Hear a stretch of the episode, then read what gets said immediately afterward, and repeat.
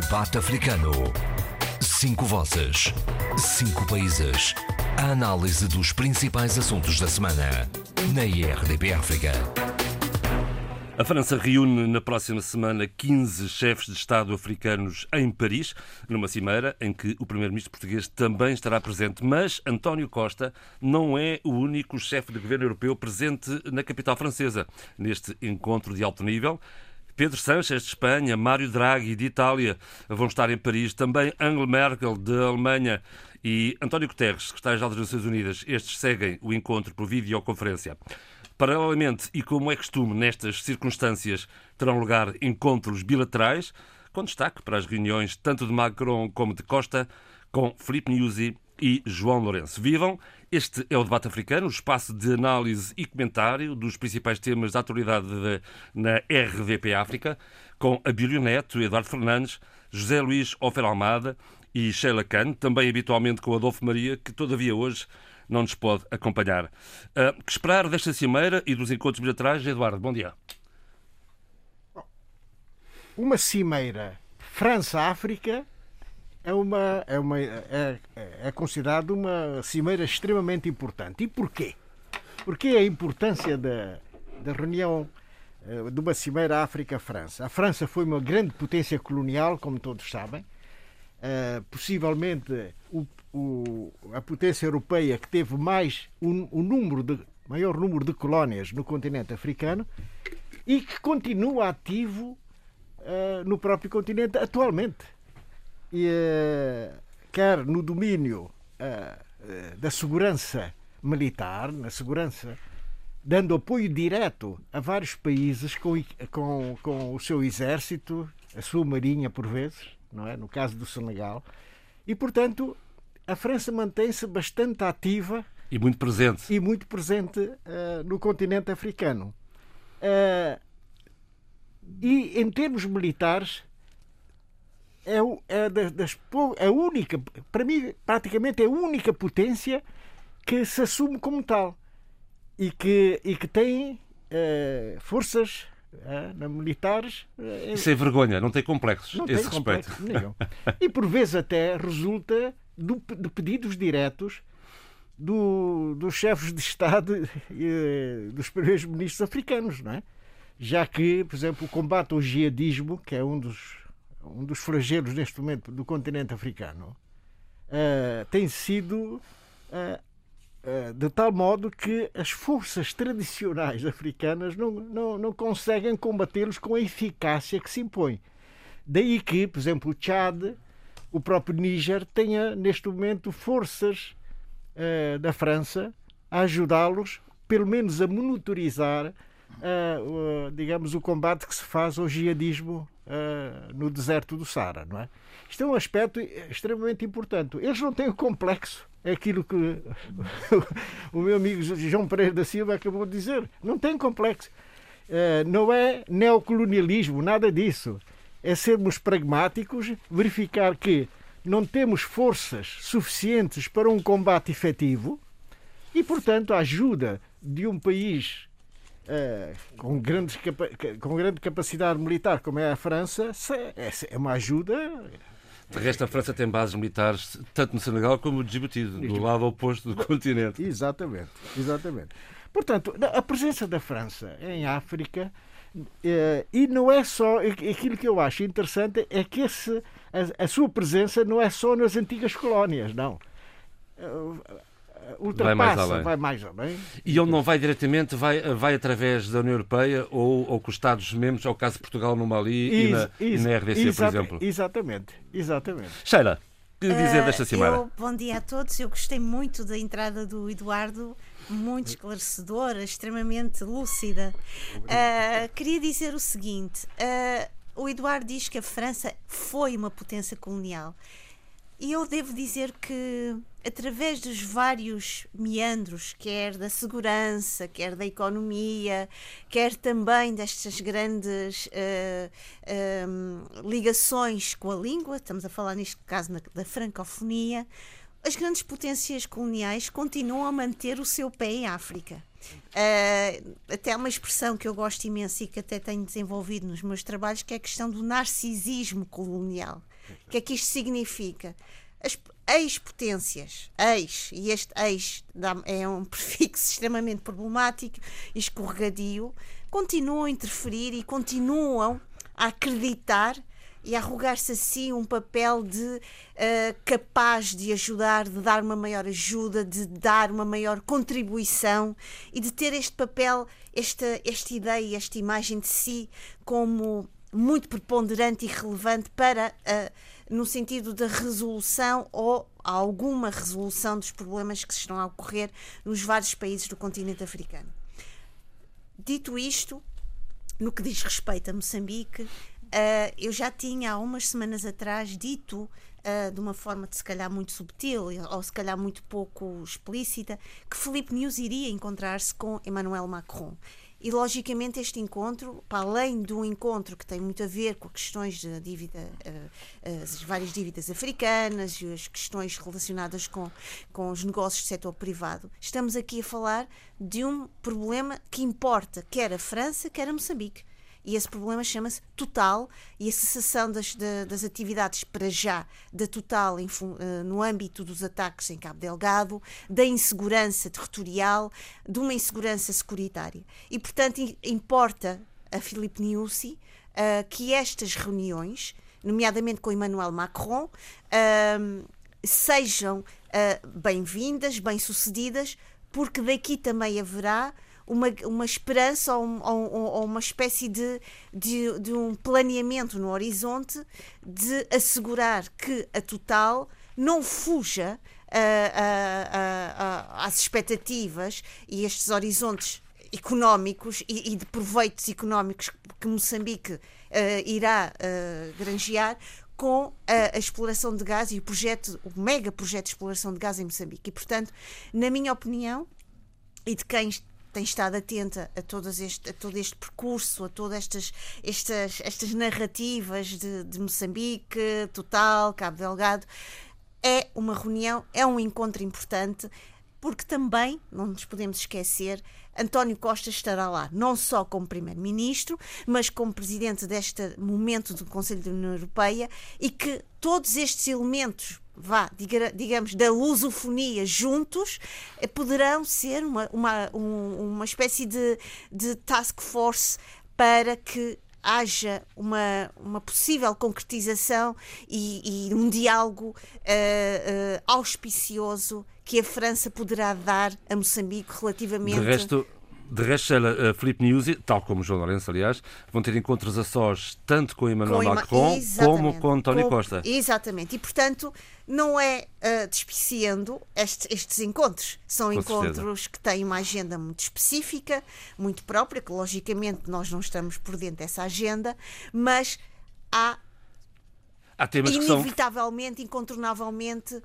um, um, vários objetivos no horizonte. E eu acredito que um deles seja trazer ou criar um chão que permita, nos próximos tempos, não sabemos quais são esses tempos, que a, que a Total, e não só como as medidas securitárias, possam atuar no sentido de, de um retorno uh, esperançoso da Total é aqui que, Moçambique. É, aqui que se cruza Portugal e França, porque a França com o investimento a Total e Portugal com o apoio uh, de militar ou paramilitar, formação militar, que vai dar tanto a nível bilateral como debaixo do chapéu da União Europeia, eh, que é neste momento eh, liderada por Portugal, justamente. E não nos podemos esquecer que Jaime Neto, o Ministro da Defesa de Moçambique, esteve esta justamente. semana em Portugal, a reunir-se com, com, com, com, o Ministro homólogo E assinou o protocolo, o acordo assinou o protocolo de acordo de, de, de cooperação técnico-militar. Exatamente. Não só. Uh, Uh, não só relativamente uh, à questão do terrorismo, mas também eh, Jaime Neto foi muito específico, também um apoio ao combate à droga, um apoio ao combate a, ao tráfico de órgãos humanos. Portanto, há aqui uma, um, não, eh, um, uma preocupação que eu diria um, multidisciplinar ou interdisciplinar de vários. De vários Sim, até, por, até, porque são tráficos que se escondem ou que atrás uh, do terrorismo. E são tráficos assim. E que alimentam o terrorismo. Que, muito obrigada. Que alimenta o terrorismo e que já tínhamos vindo, temos, Sim, temos, vindo, a falar debater, temos vindo a debater isso. Que por detrás de, de, de toda esta maquinaria uh, da insurgência uh, em Cabo Delgado logicamente tem de haver um investimento. Esse investimento vai beber as suas fontes e uma delas é, e tem sido debatido e falado, ao tráfico de, de droga, uh, pedras preciosas de quais, sobre as quais Moçambique é um manancial infinito em termos de exploração. Uh, em, ao nível do tráfico de órgãos humanos, é lógico que isto já vem, sido uma, vem sendo uma preocupação de longa data em Moçambique. Basta falar que uma das grandes preocupações tem a ver com o albinismo, com a questão fetiche destas feitiçaria. feitiçaria de órgãos de, de pessoas que, que, que, que tenham uh, uh, estas questões de pele que são vistas como uh, seres humanos exóticos que possuem determinados poderes e cujos órgãos podem dar a possibilidade é uma triste de... realidade Pronto. e portanto e algo que eu quero sempre de deixar muito claro nas minhas exposições e reflexões é que uh, um determinado problema em Moçambique nunca está nunca é um problema isolado, está sempre relacionado com outros Justamente. contextos e é importante sempre trazer para as nossas reflexões uh, nestas, estes, nestas reflexões vários contextos e interligá-los para dar uma maior solidez e corpo explicativo ao que estamos a debater. José Luís, bem-vindo ao estúdio. Estava com, tava saudades. Com saudades. Quase já me perdia no caminho, né? Mas aqui, aqui estou. Ora bem, e relativamente à cimeira, que dizer? Não, a cimeira, uh, portanto, o que posso dizer é que é repetir o que o Eduardo uh, tinha dito, da presença da França, muito assídua da França em África, porque a França tem, tem, tem interesses muito especiais. Assim como se diz que a América Latina é o quintal dos Estados Unidos, a África francófona. Doutrina Monroy. E, portanto, é quase que também um, um certo quintal da França e que reage de forma, de forma diferenciada, uh, por exemplo, perante processos democráticos. Uh, dificilmente a França critica Paul que está há décadas no poder, as críticas são muito suaves. Eh, por exemplo, no caso da, da Costa do Marfim e da Guiné-Conakry, os processos eh, eleitorais controversos, eh, a postura da França em relação à Guiné-Conakry é muito contundente, muito crítica e muito apaziguadora em relação uh, à Costa do Marfim. Exatamente porque uh, uh, a relação é mais paternal, mais paternalista em relação à Costa do Marfim, que é um símbolo típico da França-África. Exatamente.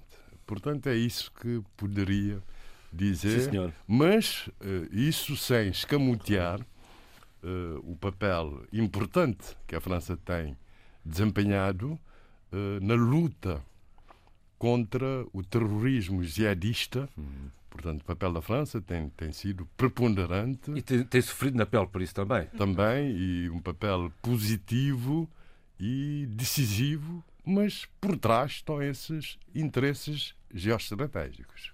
Abílio, uh, viva! Olá, olá a todos. Eh, essa cimeira eh, tem, tem eh, alguns pontos de importância um pouco, um pouco acima do normal porque já começa a ser olhada por alguns setores como antecipação, perspectiva da cimeira que não chegou a ver entre a União Europeia e a União Africana. E que está, e que está apontada uma vez mais sem confirmação definitiva para outubro deste ano, quando ela devia ter sido realizada uh, no ano passado e, e, e deixou-se inclusive em aberto a hipótese de se realizar semestre... nesse semestre dentro da presidência portuguesa. Justamente. Está não ter sido já. possível. Então, o que é que acontece? Acontece que, uh, em termos de cimeiras uh, de alto nível, Uh, com a pandemia e pouco antes da pandemia, porque havia o, todo o aspecto da preparação da Cimeira União Africana-União Europeia, uh, esta é a primeira grande cimeira uh, entre africanos e, e, europeus. Num contexto terrivelmente complexo para o nosso continente, e eu tenho que olhar para o continente primeiro, em primazia, e, e em que nós temos efetivamente que fazer uma reflexão daquilo que será a, África pós-Covid.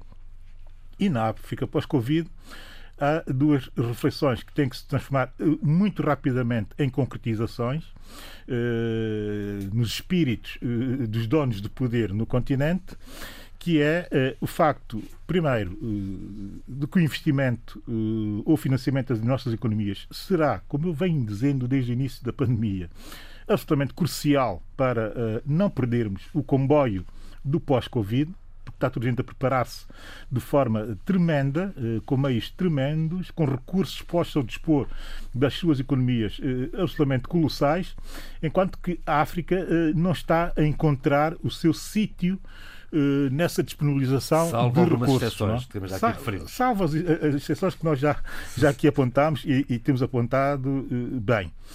Segundo aspecto, que é um aspecto, do meu ponto de vista, fundamental, é que o pós-Covid também vai ter muito que ver com a pacificação de uma série de conflitos que eh, estão a ocorrer eh, no continente eh, e que dessa, dessa pacificação dependerá muito a performance que o continente terá para, para agilizar e implementar a zona de livre comércio. Portanto, temos que recorrer e olhando pragmaticamente a partir de África, temos que recorrer eh, a todas as fontes possíveis para eh, nos ajudar, e aqui ajuda no sentido da parceria, a comatar estes dois aspectos são aspectos fundamentais, que é um, o investimento, o financiamento da economia pós-Covid, dois, obrigatoriedade, que é condição sine qua non para uh, para eh, fazermos o salto uh, e adaptarmos ao salto que aí vem no pós-Covid, que é a questão da pacificação de todo o continente. E aqui a França tem muito, tem muito a dizer. Eu vou dizer, uh, enfim, para se perceber, ilustro rapidamente, para não estar aqui a entrar em muitos detalhes, sobretudo estatísticos, mas para termos a, a, a compreensão da importância da França, para além da França freak, uh, que não há forma do continente se livrar da França freak, e eu tenho a teoria, eu tenho, eu tenho a teoria que a melhor forma forma de, de, de nos livrarmos da França Frique é, de facto, termos uh, uh, uh, democracias consolidadas, termos também países pacificados, institucionalizados e, e, e, e também países que dispensem paternalismos. Que dispensem qualquer tipo de, aqui sim, de ajuda amiga que eh, aumenta a dependência. E enquanto houver, de facto, esse tipo de desequilíbrios, a França Fria eh, efetivamente existirá, independentemente de quem estiver no poder eh, em França. Termino dizendo o, o, o, seguinte que é importante. Eu disse que ia ilustrar mais ou menos uh, uh, a influência da França em, em, eh, no continente, abstraindo-me abstraindo da uh, situação da France-Afrique, uh, dando, por exemplo, o, o, o, a relação, uh, não propriamente comercial, mas de investimentos, de financiamento da economia e as empresas que a França tem com a Nigéria, que é uma coisa que muita gente nem sequer pondera, não, nem sequer concebe, mas a França, nos últimos 10 anos, é o maior investidor, tem os maiores investidores privados, privados, e estou-me a referir aos privados, na Nigéria com projetos eh, tanto eh, de eh, estruturação, ou seja, de infraestruturação, como também, isso é interessante de saber, eh, como também de investimento industrial. Que é curioso porque a Nigéria não é uma ex-colónia não, francesa. Não tem nada a ver com a França, com a França é não. não, mas isso é para compreender, para compreender o momento que a França está a viver em França. De Espanha também tem entrada em África e a única ex-colónia é mesmo a Guiné Equatorial. Essa, essa, é, essa é outra grande, essa é outra grande verdade. Essa é outra grande verdade. Mas no caso da França, o que é mais eh, interessante perceber, nós eh, focamos muito na quantidade de bases ou de intervenções eh, militarizadas ou militares dos Estados Unidos no continente, com a Africom, mas a verdade é que a França tem mais operações, operações em terrenos de instabilidade ou de conflitualidade e quase que triplica a presença americana no continente nessa perspectiva. Triplica também mas aí de longe o número de operacionais instalados no continente. O que eu não gosto, nesse caso específico, que aparece, que aparece como uma ajuda para tentar pacificar, o que eu não gosto é o seguinte: é que eh, esse, o posicionamento da França, que não é só exclusivo em países eh, francófonos, eu já lá irei e, e, termino eh, indo lá, países francófonos, quando nós pensamos em grandes países francófonos com, com, com, com, com, com economias extrativas, com recursos naturais. Já lá irei, que é para compreendermos, e irei, que é para tocar em Moçambique dizer que a França tem essa, tem essa abordagem, mas é uma abordagem eh, que eu efetivamente eh, não gosto, porque no caso dos países francófonos, aí sim, ela está sempre metida ou é sempre introduzida em contextos de proteção de, de Estados ou de regimes eh, eminentemente extrativos. E, e, isso dá essa nota ou aprofunda a França-Afrique, mas entretanto agora começa a ver uma outra nuance na, na, na, eh, na, na, localização da França uh, em África, que é olhar, em vez de olhar só para os grandes países extrativos, ou, ou de rent seeking, olhar para os pequenos países, pequeníssimos mesmo, países onde ela tem influência e cria ainda mais influência dentro desses, dentro destes países no contexto africano.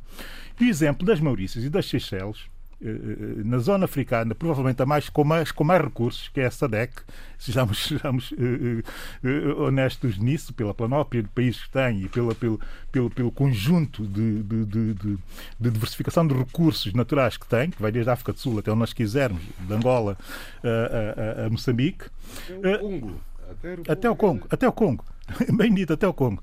É perceber que a França, através de um único país, mínimo ou pequeno, influi eh, de forma determinante, também em conjunto com outras realidades e parcerias com outras realidades, mas a partir das Maurícias tem uma influência tremenda no, no, no, em toda a, a, a em toda a estrutura, eh, sobretudo, sobretudo bancária, do. Índico, da costa do Índico africano. Quer dizer, já não é só olhar para os grandes países por recursos, mas tem para os serviços. Há um território de remédio francês uh, por aí, do, perto de Madagascar. Reunião. Reunião. Não, mas aí, Obrigado. Mas aí é a França. Quer dizer, eu estou a falar do país independente, como as Maurícias e como as Seychelles. Quer dizer, sim, que é uma coisa ajuda a outra, não é? Dentro de um contexto regional que não deveria, quer dizer, que até que é, que é mais exponencial do que aquilo que nós imaginamos. E só dizer o seguinte, Sheila, que é para perceber, que é para terminar, e termino rapidamente. É inconcebível que as Maurícias, por exemplo, seja o terceiro maior investidor uh, em produtos financeiros para a Índia. Que seja o segundo maior investidor em produtos financeiros de investimento para a África do Sul. As Maurícias. Quer dizer, ninguém olha para as Maurícias e pensa nessa perspectiva que, que tem esse poder de influir nos investimentos na, na, na costa do Índico. Mas a verdade é que tem. E tem no como? Tem exatamente sabendo articular esse triângulo Índico, África e, e, Europa através da França, mas também um pouco da Inglaterra, para se impor, eh, sendo pequeníssimos, para se impor como um dos mais influentes players financeiros eh, em todo o Índico. São as, as, teias, as teias subtis da diplomacia. Diga, Sharon, antes de passar aqui o Eduardo para continuar no tema. o seguinte, uh, eu gostava também de dizer que eh, este, eu vou, esta expressão não é minha, este regresso do colonial, que é sempre a presença das, das, destas grandes potências, também não se esgotam, porque não nos podemos esquecer que a França está extremamente implicada em todo este movimento que está a haver sobre a da, da reparação histórica e da restituição de, de, de, de arte uh, expoliada. Essa é parte do soft power, não é? Essa é parte do soft uh, power. E, e, isso é importante porque há, há uma diáspora extremamente ativa, hum. quer de uh, ativistas, intelectuais, artistas, que não permitem que esse passado, que é também presente, seja esquecido. E, portanto, a França está também muito implicada e muito ativa, e vemos vários trabalhos académicos, uh, tertúlias, seminários que mostram a, a, a, sobrevivência, e não é só a sobrevivência, é a energia que ainda existe, uh, de quanto uh, esses, esses uh, veios que não são, não, tão, não são muito subterrâneos, mas que estão no, no nosso dia a dia, no espaço do cotidiano, tão, tão, tão ativos. E basta também olhar também para a produção literária, quer dizer, dizer e volto outra vez às palavras do Eduardo, que a, que a, França já foi uma potência colonial, eu acho que há sempre este retorno do colonial cada vez que nós estamos a falar das questões económicas, militares, sociais, políticas, diplomáticas uh, no, no, no, continente africano. E pegando uma expressão tua no retorno da França, uh, Eduardo, há aqui um retorno justamente à França ao apoio direto à Guiné-Bissau ao Orçamento de Estado. Um, um, um, apoio que tinha acabado em 98, já lá vão 20 anos, com a Guerra Civil. E vai ser retomado agora. Agora, curiosamente, nas vésperas da Cimeira, ou talvez não. Não, não é, é, mera coincidência. Não há coincidências nestas coisas, não, não, é? Coisas não é? E o, o valor não, sei, não sendo muito significativo. Um milhão e meio não é nada de extraordinário. Exatamente. De dólares, porque em, em, em euros são 1,3 milhões, não é? Já bem. Pois, uh, mas de qualquer maneira, essa, esse regresso da França à cooperação. É mais é, simbólico neste é caso. É simbólico, mas é importante, no caso da Guiné-Bissau, um pequeno país, qualquer migalhazinha é importante. Desde para... que bem gerida, está claro. Bem gerida, exatamente. Ah, sim. é que isto trata-se de um apoio direto ao Orçamento de Estado. Não, não, não que... também não é assim tão direto. Hein? Não. Está direcionado. Dizer, um é apoio é orçamental de um milhão e meio para apoiar o setor social e, o pagamento de salários. E, e educação Uhum. Saúde, solidariedade social. Uhum. E pagamento de salários aos funcionários Mas públicos. Mas aqui tem uma nuance que muitas vezes uh, a imprensa não diz tudo, como sabe. Estou a falar com um jornalista. Faça favor. Uh, a verdade é que há condiciona uh, muitos condicionalismos, mesmo para este valor que não é muito significativo, mas é importante também. Portanto, estes valores não são, não são, não são utilizados de qualquer maneira. Uhum. Há condicionantes de várias ordem e o senhor embaixador, possivelmente, ou outra figura ligada à França, não é? indicada pela França, vai autorizando. Vai autorizando. É a agência de apoio ao desenvolvimento. Pois. E isso é muito importante para que não se venha a repetir aquilo que se passou há poucas semanas no meu país, que foi usando a expressão que eu tanto gosto da, de, de Espanha, não é? Espanha, em espanhol, o despilfarro. o Isso quer dizer o quê, Eduardo? o, o, sem ah. sentido, não é? O despesamento sem sentido. A distribuição de recursos próprios do Orçamento Geral do Estado. Também é o regabof. É um regabof. Isso é que é um regabof. Abandalhamento. Oh, Eduardo, mas, Também. mas numa altura em que a, que a diplomacia, vamos, vamos centrar outra vez o tema Sim. na diplomacia, um, está na ordem do dia. Temos, uh, para os próximos dias, e Zé Luís também já vou, já vou assim, a visita... a visita do Presidente. Falámos aqui vagamente a semana passada. Sim. Agora ganha outros contornos porque há um setor da sociedade guineense Sim. que não está nada de acordo com esta, com esta Uma parte significativa da sociedade civil uh, Isto é um bocado é ruído, provoca aqui um ruído um bocado desagradável. E o... Para o presidente português, Exatamente. está claro. O, jur, o jornalista António José Teixeira, ontem. Diretor de informação da RTP. Da, da, da RTP, uh, eh, na, na, entrevista que fez ao Sr. Presidente da República, uh, a última pergunta que foi colocada foi sobre a viagem uh, presidencial à, à Guiné-Bissau. porque isto está a levantar na sociedade portuguesa e não só e não só, também na, na comunidade guineense, alguns engulhos. Né? Uh, acham que esta visita uh, vai funcionar como, digamos, uma alavanca de apoio ao, ao presidente da, Guiné-Bissau, Maru Sissoko Embaló. Uh, bom, são interpretações que são dadas e que neste momento não seria, não seria, digamos, uma visita pertinente. No fundo é isso e o próprio jornalista e, e diretor da, de, informação. de informação da RTP colocou o seu Presidente da República. Na... Ele, ele, respondeu, justificando que se trata de um país da CPLP, CPLP, e que as eleições foram reconhecidas internacionalmente, e também há aqui uma nuance que se as visitas presidenciais dele e dos seus antecessores tivessem condicionadas... Não seriam realizadas, pois. Hum. Nem todas poderiam ser não, realizadas. Não, não, a resposta foi clara e, portanto... Uh a visita realizar-se-á e nós só desejamos é que dessa visita saia um reforço verdadeiro da, da cooperação que tem existido. Até porque nós temos visto é que França e Espanha vão ganhando espaço e Portugal, eh, exceto talvez Isso. ali a parte do apoio ao norte de Moçambique, Isso. tem ficado para trás. É Exato. o que quer-me parecer. Não, não, não é verdade. O primeiro-ministro espanhol fez uma investida fortíssima, fortíssima. A, a, ao continente africano, no continente africano, e é preciso... A França continua, como, temos, como vimos até agora, não é Continua e a Inglaterra muito caladinha, mas vai também. Já sabemos o que vem aí com a Inglaterra. Aliás, porque ele já está a anunciar né, o que vem aí. Pois. Portanto, eu acho que o continente africano é, é, é o continente da esperança, é o continente do futuro e não há dúvida nenhuma. O, o mundo inteiro não pode viver sem matérias-primas.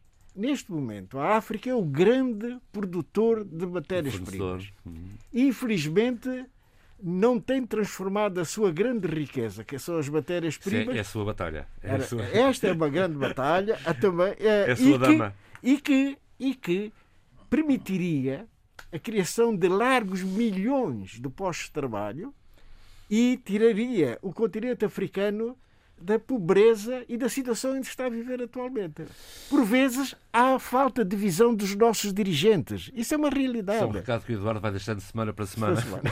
José Luís Marcelo Belo Souza vai também, uma vez mais, uh, ao seu segundo país, ao terceiro. O segundo é Moçambique, dizer, o terceiro é Cabo Verde já. Com tanta visita que Cabo Verde à cidade da praia. O que eu achei estranho foi uma notícia que eu li sobre essa visita e que o presidente de Cabo Verde diz que ficou surpreso quando o presidente português anunciou que anunciou aqui neste estúdio a RDP África em primeiríssima mão que, que iria a Cabo Verde. Cabo Verde e Jorge Carlos é a, a, a Marcelo, a Marcelo Foi, foi, foi é de surpresa porque normalmente há uns um contactos preliminares. convida o outro e o outro aceita. E os gabinetes funcionam. Mas pronto, essas relações são muito especiais, não é? São para lá do protocolo, já percebemos. Exatamente, exatamente isso. Muito bem.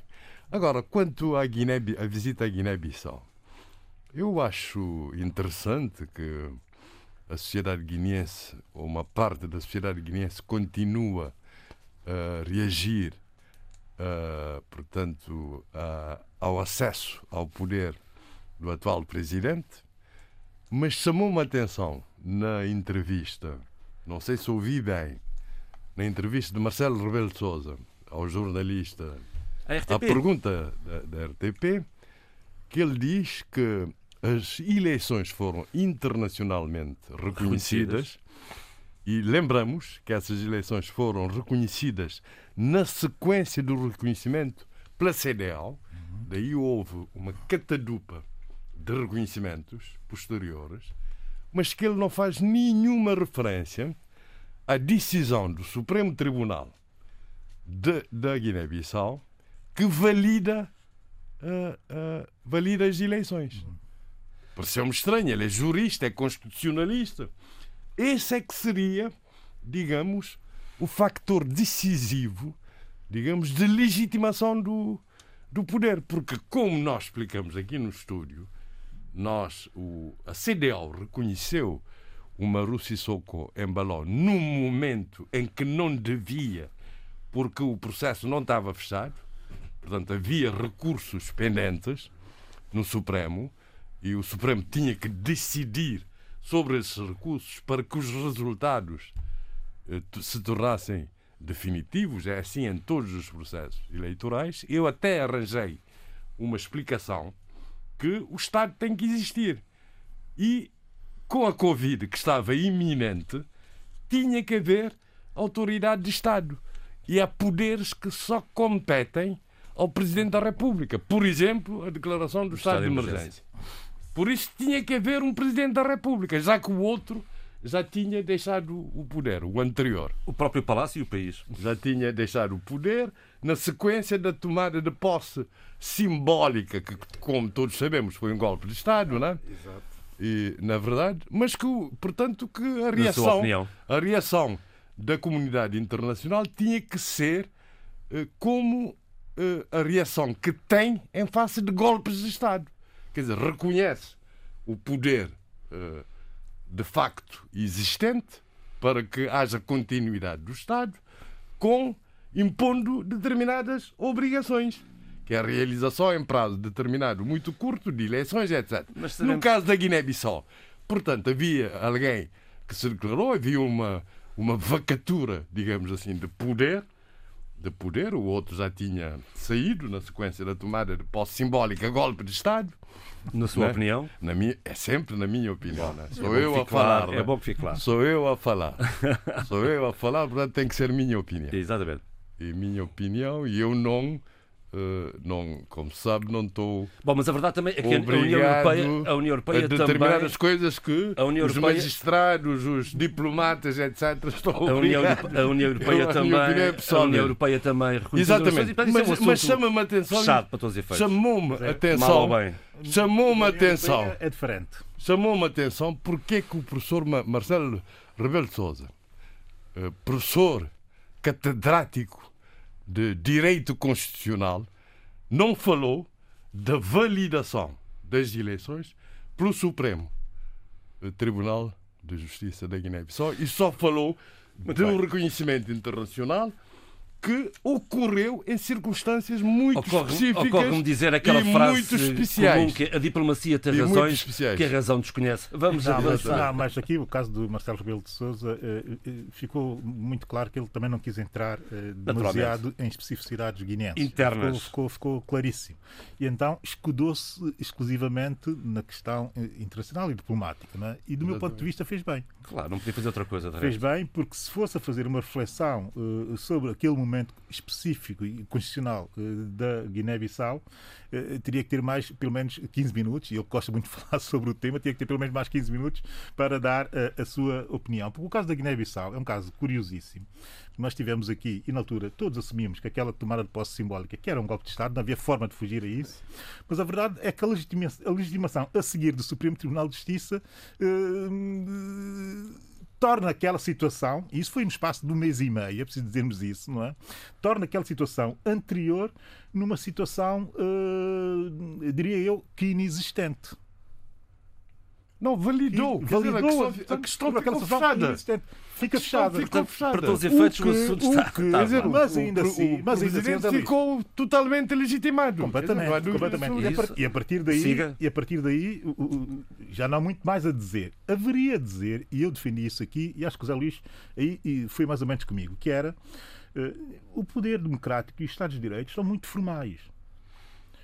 E eu defendi que deveria ter havido uma posse formal. Formal. Na Assembleia Nacional. Na Assembleia, exatamente na Assembleia Nacional, que é onde ele Perante a Assembleia Nacional, perante o Presidente, Porque como era... prevê a Constituição. Ora, ora, ora, ora, ora, isso está. Mas isso, mas isso seria motivo para que o Presidente português não fosse não, visitar não, é a Presidente oficial da Guerra? Era isso que se trata. Não, é, é mas, mas há uma é subtileza nisso. É, que é que quando faz referência a, portanto, a reconhecimentos, a necessidade de estabelecimento com, de relações normais com, com os Estados da, de língua portuguesa, nós lembramos que no passado, durante os regimes do Partido Único dos nossos países, as relações eram normais e o reconhecimento dos Estados fazia-se independentemente da sua legitimação uhum. democrática. Uhum. O que quer dizer com isso que uh, fica no ar que também o, o, a visita não significa que se está a visitar o chefe do regime país, de, justamente. democrático. Justamente. Sheila, que tem a dizer já agora sobre esta matéria? Eu estava, estava a ouvir a, a vossa discussão. Eu a nossa ser, discussão. A, a, vossa, no sentido, porque vocês estavam a falar e eu estava calada a escutar-vos. Ora, diga. Eu vou muito uh, atrás daquilo que o Abilo disse. Acho que há momentos que é preciso ter cautela naquilo que se diz e há entrevistas, e não nos podemos esquecer, estou a falar da entrevista ao presidente Marcelo Rebelo de Souza, que eu não tive a oportunidade de ver, e portanto estava muito atenta à, à, vossa, à vossa reflexão em conjunto, mas eu concordo com a Bill que há entrevistas que é preciso ter uma certa lisura e um certo cuidado com o que se diz. É isto só o que eu queria dizer. Muito porque bem. não vou estar aqui a especular porque acho que era perder o vosso tempo e o nosso e o meu tempo. De resto, oh, Eduardo, já que estamos a falar da Guiné, vamos continuar uh, por lá. Para, para, para avançar para, para a atualidade desta semana, que tem a ver com exonerações, nomeações, libertações e queixas. Eh, uma queixa de um, de um dirigente eh, sindical, ao ex-ministro, ao ministro das Finanças, perdão, a exoneração do Ministro das Pescas e a nomeação de, de um outro e a libertação do ex-Ministro da Saúde. Exato. Quero começar por onde? Vou, vou, vou seguir aqui. Siga. uh, portanto, uh, um, um, dos temas uh, da semana foi o governo guineense processa o líder da UNTG, que é, é a central sindical União Nacional, é mais importante, União Nacional dos Trabalhadores da Guiné-Bissau. Devido a quê? A sucessivas greves que estão a fazer. Portanto, a, a que ponto é que nós já chegamos na Guiné? Uh, portanto, um líder sindical uh, que promove greve para obter, para obter uh, enfim, melhores condições laborais é, para os seus associados, é, vê-se confrontado com um processo porque está a promover muitos. O exercício, exercer o seu exercício para a superionagem. Não, e, portanto, está a ter sucessivas greves renovadas de 30 em 30 dias, não é? Mas o governo não fala de que é necessário sentarem-se à mesa e negociarem. É isso. A greve foi, é, é, foi promovida, foi desencadeada pela central sindical porque o governo não deu uma resposta adequada e não quis negociar. Portanto, tem que negociar com a central sindical, a mais importante, a mais antiga da Guiné.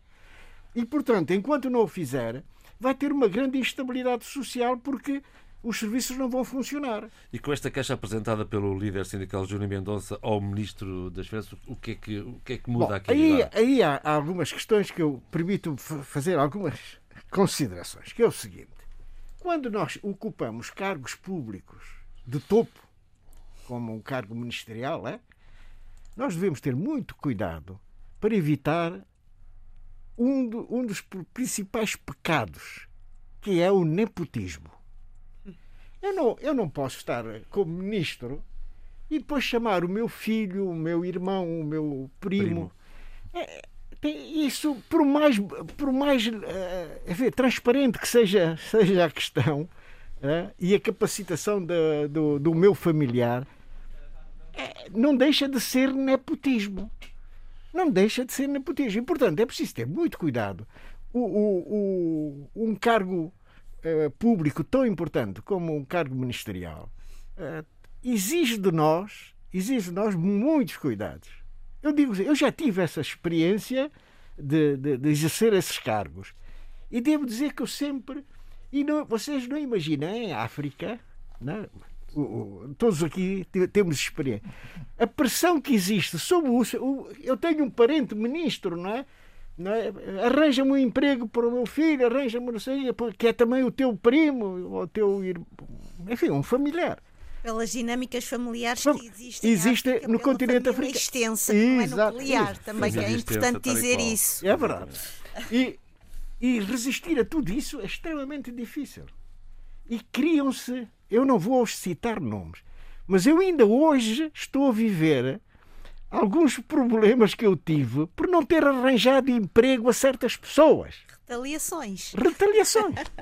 Mas estou a dizer isso depois. Um dia escreve o um livro oh, das memórias. Não, não, não. Off the record, eu depois digo. exatamente, exatamente. Exato. Bom, isto, eh, isto, relativamente à queixa apresentada por eh, Júlio Mendonça a João Fadiá, que é o Ministro das Finanças. Pelo facto de ele ter nomeado um dos filhos para diretor-geral das contribuições e impostos. Ora, aqui está. Bom, é evidente. Eu sou amigo do João Fadiá. Não, e não é por isso que eu vou deixar de, de, de, de criticar uh, essa medida, porque tem que se ter muito cuidado. Uh, uh, essa ação, essa atitude do Sr. Ministro das Finanças configura o nepotismo configura o nepotismo. E, portanto, é preciso ter algum cuidado nessa matéria. Não retiro nada à capacidade do filho de João Fadiá. Eu, é, pessoa preparada, podia ocupar o lugar de diretor-geral das contribuições e impostos, mas uh, mas não... olha que o, o, o líder, o Júlio Mendonça, líder sindical, apresenta uh, outras razões para a queixa, que é uh, o facto de o ministro lhe ter, ter dito que, uh, que Júlio Mendonça padece de sanidade mental. Um, e, e, e, portanto, ele diz que esta, esta afirmação naturalmente ofende a sua honra e dignidade sem familiar. Dúvida, sem dúvida. Eu acho que João Fadiá foi infeliz na, longe na... Foi longe demais e, portanto, Isso vai dar. Agora, a justiça, o que é da justiça, como costuma dizer, Exatamente. para além de tudo o resto, vai dar, verdade. Ainda vai correr muita tinta sobre essa. Oh, Eduardo, sobre essa só matéria. dizer uma coisa. Uh, quando estava a falar, eu acho que isto também demonstra muito as vulnerabilidades e fissuras do sistema. Que se ele faz isto é porque o sistema lhe permite uh, tomar este tipo de decisão. É? Exatamente. É? Estou porque... de acordo, estou de acordo que. a pessoa não faz algo que percebe que é proibido, que não, não tem hipótese. Portanto, se ele faz isto e, e provoca este tipo de. de e, e assume estas decisões, é porque percebe que o sistema é maleável e flexível o suficiente para poder introduzir este tipo de, de, de, de atitude. Atitude. É? Há uma degradação extremamente grande e grave uh, no setor da função pública da Guiné-Bissau. Já não há concursos. Já não há concursos há, muito, há alguns anos. E, portanto, uh, as, as chefias são escolhidas. E, portanto, põe-se ali uma série de questões. Uma delas é a própria competência. Porque se houvesse concurso, e o filho, o meu filho, ou o filho de, qualquer outro dirigente, fosse, fosse escolhido, sabia-se que havia, tinha havido um concurso e podia haver até uma comissão para fazer a revisão do, do, do Mesmo digamos, assim, das provas. né? Os concursos muitas vezes têm também as suas, os seus meandros muito estranhos. Sim, eu sei, eu sei, eu sei, eu sei. Vamos em frente. Há uma, uma, uma, uma exoneração e uma nomeação uh, no governo. Sai o Ministro das Pescas uh, e entra um, um ex-secretário de Estado. Estado. Mas aqui o que parece o que, o que, prevaleceu foi a cor partidária, porque sai o Ministro que era do PRS e, e entra, entra um... um do APU-PDG. Ora bem, então explique mais por miúdos. Não, não, é, como sabe, o PRS, a PUP-DGB e o MADEM G15 fazem parte de um triunvirato, não é? Estão, estão São a coligação que se porta no Parlamento. O Parlamento, governo. o atual governo. Portanto, é, é, tudo está a passar dentro da casa da coligação, mas Aqui há pequena, pequenas. O PRS andou ali a vacilar. Será que, uh, será que isto tem alguma coisa a ver com os encontros uh, sim, com o PAIGC? Exatamente, do Pachiela, não é? Hum? Do Pachiela. Pergunto. Pergunto. Sim, sim, isso está no ar. Está, está no ar. Uh, houve uma tentativa de aproximação entre o PRS e o PGC, não há dúvida nenhuma. Não há dúvida nenhuma. Que o PRS está um, pouco incomodado dentro do, da, da, da, coligação existente é verdade também. Sente-se marginalizado. E agora poderá dizer que se sente ainda mais marginalizado. Ex exatamente, porque vai haver reações também. Eh, houve já reações devido ao encontro em Pachialá entre o PRS e o, e o PIGC. É? Isso hum. está a custar um pouco a, a digamos, a, Há, por outro lado, a, a promoção de um, de um secretário de Estado para ministro, que é a DAPU, que é o partido do Primeiro-Ministro. É, é, passar a mão, é um sinal de conforto a, a, no, no, no... Gomes Nabian. Nabian? Sem, sem dúvida nenhuma. Sem dúvida nenhuma. Aliás, as relações, as relações entre o triunvirato uh, e o seu Presidente da República uh, têm, tido, têm conhecido altos e baixos, não é? Mas, de qualquer maneira, a figura do, do, do Presidente da PUC-PDGB, Nuno Gomes Nabian, é sempre uma figura muito sensível para o Presidente da República. Hum. Porque, toda a gente sabe, foi quem, deu a, quem conferiu a posse uh, simbólica uh, num hotel de Bissau e, e isso uh, marcou as boas relações entre, entre o Presidente da PUP-DGB e o Sr. Presidente da República, sem dúvida nenhuma. Não se pode negar isso. E, e, e paralelamente, há aqui uma situação, eu recordamos agora que o PRS foi partido de, que o líder carismático com não está? Balanta, sim. e há aqui dois militares. Que era primo do, do, do Nuno Gomes Nabião. Ora, estão as relações familiares sempre presentes nestas. nestas Mas isto queria. Tio, eu, tio, eu... tio, desculpa, eu emendo. Tio do, do Nuno Gomes Nabião. Era mais velho. Sim, sim. Mas eu, eu isso queria chegar ah, ao facto de os de Zamora Induta e Bubnachu terem ficado sem segurança pessoal na, um, esta semana. Uma desconsideração que vai. Ou não? Não. Não, é? não antes, de eu, antes de eu afirmar a pergunta. Em primeiro lugar, são dois são dois altos, altas patentes da Marinha de Guerra da Guiné-Bissau. Tanto Bubo Nachuto como. Próximos de Cumbiala. Muito próximo de Cumbiala. Sim, sim, todos. É, é, tanto uh, Bubo Nachuto como José Zamora Enduta, são figuras gradas enfim, da, da, das Forças Armadas guineenses, e particularmente da Marinha. E, portanto, o facto de, uh, de serem balantas, é? uh, o facto de, de, de serem alta, as altas patentes das Forças Armadas uh, tem, tem, e, o facto de terem segurança privada, pri, privada tanto pessoais, parece que não, não caiu muito bem uh, ao seu Presidente da República, uh, embora uh, ele não se tenha pronunciado diretamente, mas sabe-se que, que as instruções partiram de, do Palácio Presidencial para ser retiradas as, as seguranças pessoais que cada um deles tinha. Portanto, quando se recorre a, a seguranças pessoais, é porque alguma coisa, há algum receio ou alguma coisa não acho está que muito têm, Acho que eles têm direito à segurança social, a segurança, a segurança social, pelo amor de Deus. É um corpo de segurança uh, pelo, patente pelas patentes que têm. Pela patente que têm. Portanto, aqui há alguma, algum sinal que quer ser dado. Sim, sim. E quer ser dado, quer dizer, eh, são dois altos, altas patentes que merecem um acompanhamento porque eles têm grande.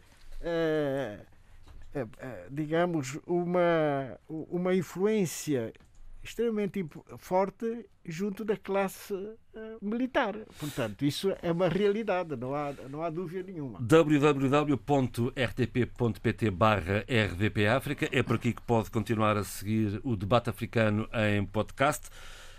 E é para lá que vamos. Uh, voltamos, voltaremos à Guiné mais à frente. Vamos dar um pulo a São Tomé e um, mais um candidato uh, presidencial, uh, Bílio. e, vão 10. Um, mais um e faltam, faltam outros tantos. Uh, mas a verdade é que os anúncios uh, têm sido constantes, esperam-se outros e uh, a partir desse momento, como eu venho dizendo, é preciso também esperar que se estabilize o quadro de, de candidaturas para se começar a comentar tanto os perfis como os conteúdos programáticos, coisa que ainda não existe. Não é? Portanto, eh, não há muito para comentar com mais esse candidato, eh, da minha perspectiva, não é? Eh, evidentemente que quem está muito alegre nos comentários são as redes sociais, gostam de facto desses desses essa é grande fonte desses de, essa é grande fonte de informação. Mas, é que elas existem, Abílio. Pois, mas a verdade é que eu não posso chegar ao debate africano que é um programa eh, de gente muito digna, entre, entre moderadores, uh, companheiros de, de, de, de, bancada, se quisermos, não é? E, e, e, também os nossos ouvintes, eh, costumam ser gente bastante exigente e bastante digna. E sobretudo eles que merecem muito, o maior respeito. Sim, e muito pouco dada a fé divers. Dito isto, eu não, estou, não posso ir comentando conforme vão aparecendo as candidaturas, sobretudo quando eu, eh, por princípio e por muito base. Bem, então vamos em frente. E por base sei que o quadro de candidaturas, de pré-candidaturas anunciadas e das que estão por vir, eu já taxei, taxativamente, diga-se, como desnecessários e inúteis para o futuro uh, do Há aqui país. uma sombra que paira no ar. O Guilherme Praça da Costa de um lado está mais claro, já percebemos. Falta, uh, não sei se faltará clarificar quem ficará do outro lado e serão, serão sempre, se não houver a primeira volta, serão sempre dois que irão à segunda volta. Está... Há uma sombra, de Patrício Trovada. Eu, eu Como não é que.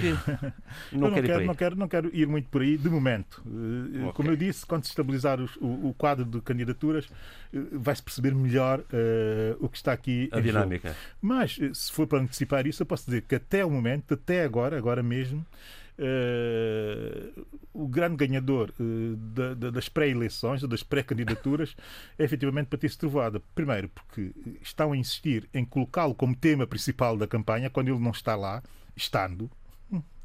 Segundo, tendo-se apercebido disso, o Patrício Trovada, eh, enfim, que conhecemos a sua, a sua perspicácia para os momentos políticos, começa a intervir mais do que vinha intervindo habitualmente.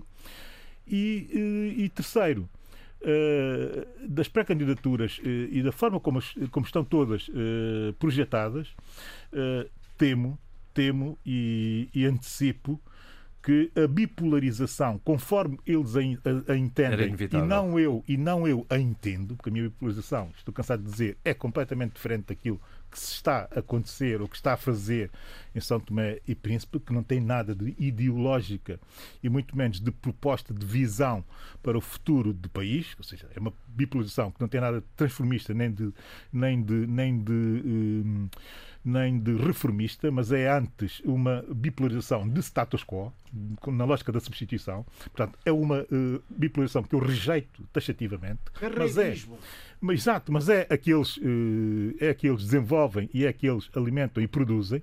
Portanto, o problema é naturalmente deles.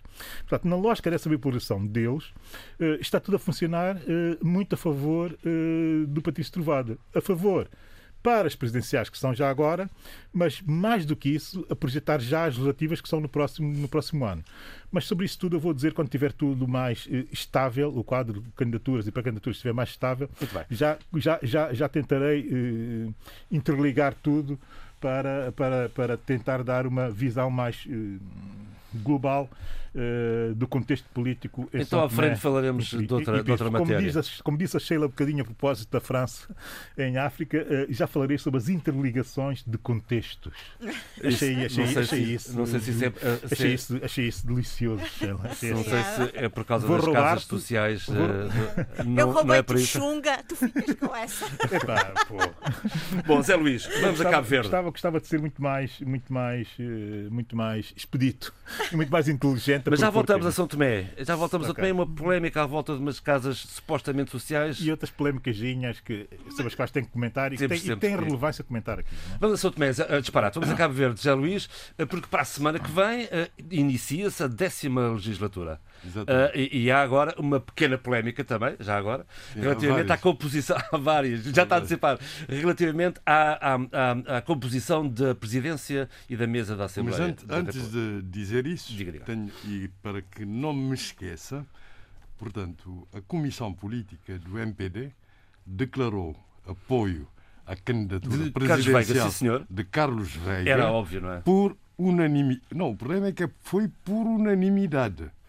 Era óbvio, porque Carlos Veiga há muito que, anunciou. que é o candidato natural eh, do MPD. Eu gostaria de saber, não vi ainda nenhuma reação de um pré-candidato declarado, que é o deputado seja, Hélio, Hélio Sanches. Hum. Que foi o primeiro Hélio. a anunciar, de resto, a candidatura no seio do MPD. Exatamente. Como é, que leitura é que faz dessa unanimidade à volta de Carlos Veiga? Unanimidade, claramente. Eu lembro-me bem do que aconteceu em 2011. Eurico Monteiro, o atual embaixador uh, de Cabo Verde em Portugal, tinha dito na altura que só um louco é que iria candidatar-se, pré-candidatar-se no seio do, do MPD contra o Carlos Veiga. E na altura, todas as sondagens, de facto, davam uma vitória clara do Carlos Veiga eh, para Presidente da República contra todos os candidatos do PICV, que na altura, eh, os pré-candidatos do PICV, que seriam Aristides Pereira, Aristides Lima, Aristides Lima, David Offer Almada. Que não chegou a apresentar a candidatura. Eh, porque perdeu, perdeu na segunda volta no Conselho Nacional, com o Manuel Inocêncio. Uh, Manuel Inocêncio e, e, e, Jorge Carlos Fonseca, todos perdiam. E por isso, Eurico Monteiro, que era claramente, vem do PCD, que é um partido, partido que ele fundou com, com o Jorge Carlos dissidente Fonseca, uh, dissidente, que ele fundou com Jorge Carlos Fonseca, ele era o presidente do PCD e o Jorge Carlos Fonseca o vice-presidente, na verdade. Depois o Jorge Carlos Fonseca, pensando já numa candidatura presidencial uh, muito uh, improvável, uh, tinha saído, tinha deixado esse lugar para o Daniel Lobo, né? que é um atual e partido, ativista. E o PCD esfumou-se. E, e, depois, depois houve aquilo que se chamou de, de regresso do, do, do PCD ao MPD e que dá ao MPD contribui para dar ao MPD a atual força que tem. Mas voltando, portanto, a Exato. isso. Só que Carlos Veiga, de repente, resolveu, resolveu conseguir dois em um. Que era também candidatar-se às legislativas para depois, foi o que se pensou na altura, para depois, depois de ganhar as legislativas de 2011 contra José Maria Neves, depois candidatar-se à presidência da República. Só que o PCD, o PCD, os PCD, Pois, inteligentemente. Já não existia nessa altura, como não, tal. É? mas a ala, Sim, a, ala a ala, digo PCD para comunidade uhum. de, de, linguagem, uhum. impôs que não, que se ele se candidatava às legislativas, uh, portanto, não podia candidatar-se à presidência. à presidência. E é aí que surge Jorge Carlos Fonseca como candidato natural, e apoiado a, a, a contragosto, via-se no fácias do Carlos Veiga na altura, via-se a contragosto pelo, pelo Carlos que, Veiga. Teve que engolir um sapo. Portanto, foi isso, foi por isso que Carlos Veiga não, não tenha sido eleito presidente, digamos, em 2000. Em, Tem piada a voltar a lembrar a história. Eu estava lá nessa altura e vivi isso muito perto e de facto foi um momento muito, Exatamente. muito entusiasmante, muito, muito excitante um da política cabo-verdiana. E acontece, Carlos Veiga, quer dizer, querendo tudo, e há o provérbio: quem tudo quer, tudo perde, né?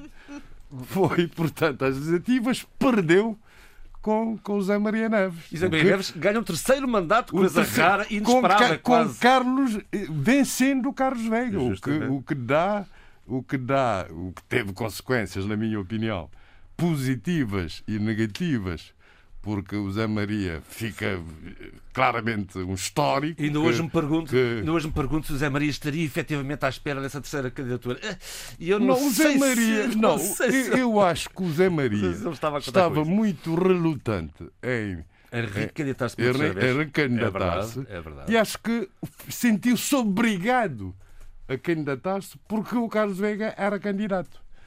Está é uma leitura engraçada. E, sim, e, e, isso teve consequências. Eu acho que o Zé Maria também ficou tão cheio de si sim. que o pior mandato dele foi o terceiro mandato, como é se verdade, sabe. Não é? É foi, foi um mandato não só de natural desgaste, mas também quer dizer que. Muita basalfaria, como se diz na, em Cabo Verde. Muita, muita, muitas coisas podiam que podia não ter. Há coisas naturais que aconteceram. Bom, e agora vou reencontrar-se novamente na voltando, corrida presidencial. Vamos lá voltar voltando, então portanto, à décima é legislatura. Eu não sei, portanto, o que é que vai acontecer com o Hélio Santos, mas sei, todos sabemos quem é Cabo Verde. Sem apoio de grandes partidos, não há Presidente da República. Isso está claríssimo. A história já provou isso.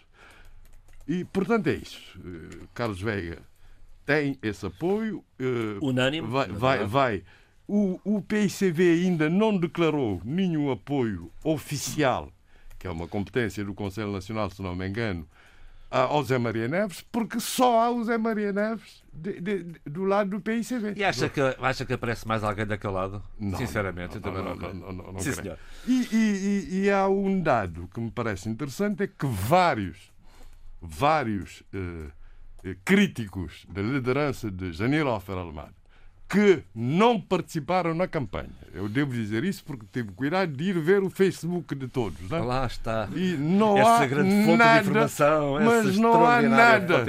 Não há nada mesmo sobre a campanha. Nada. Nenhuma indicação de voto, nada. De nenhum desses críticos. E sei que no terreno não participaram na campanha e há quem diga que telefonaram a familiares para não votarem.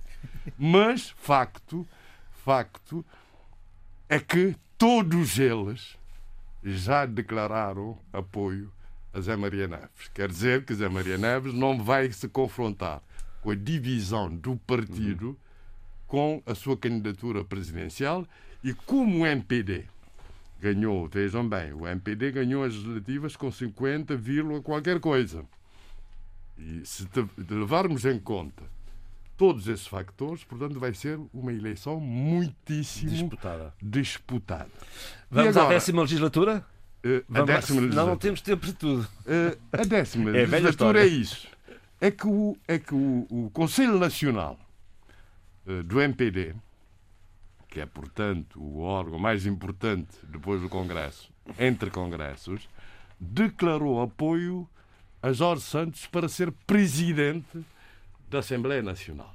Um segundo mandato, portanto. Uh, mas acontece que uh, quem, segundo o jornal A Nação, uhum.